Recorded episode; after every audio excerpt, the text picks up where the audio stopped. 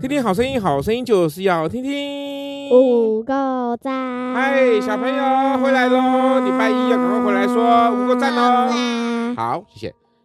一月三十号，礼拜一，耶稣感同身受，耶稣感同身受哈。那在马太福音第十四章十四节，耶稣出来见许多的人，就怜悯他们。好，告诉我说，我刚刚说耶稣怎样？耶稣出来对不对？就看了许多的人，就怎么样？怜悯，怜悯他们，就怎么样？怜悯他们。怜悯啊他们。 OK，怜悯他们。我们昨天不是说到耶稣的心吗？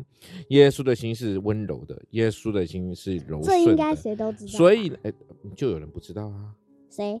就有人不知道啊。所以，耶稣对啊很多事情就感同身受哈，这我们就是平常说的叫同理心的概念。千万不要说换位思考哦。在如果你真的会说好换位思考的人的话，那请拜我托现在一定要就马上做了就哦。要一定要听我去上课了哈，因什为我么真的是非常换什对么，不要说换位思考，因为换位思考是一个非常严换位思考。是一个非常严重的错误哈。我们要说同理心哈。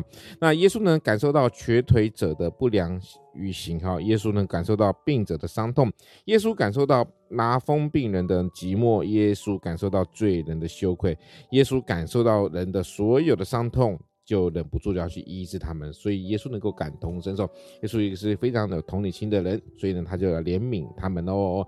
OK，那我们快这问个快答呗要马上就进到快问快答了哈。你想遇到书中的哪个角色呢？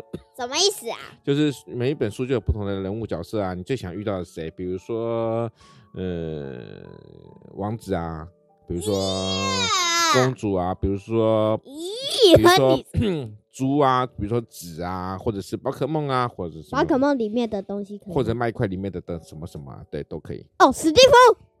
想遇到史蒂夫，好，那弟弟呢？想遇到唐老鸭嘛，对不对？嗯，好难找。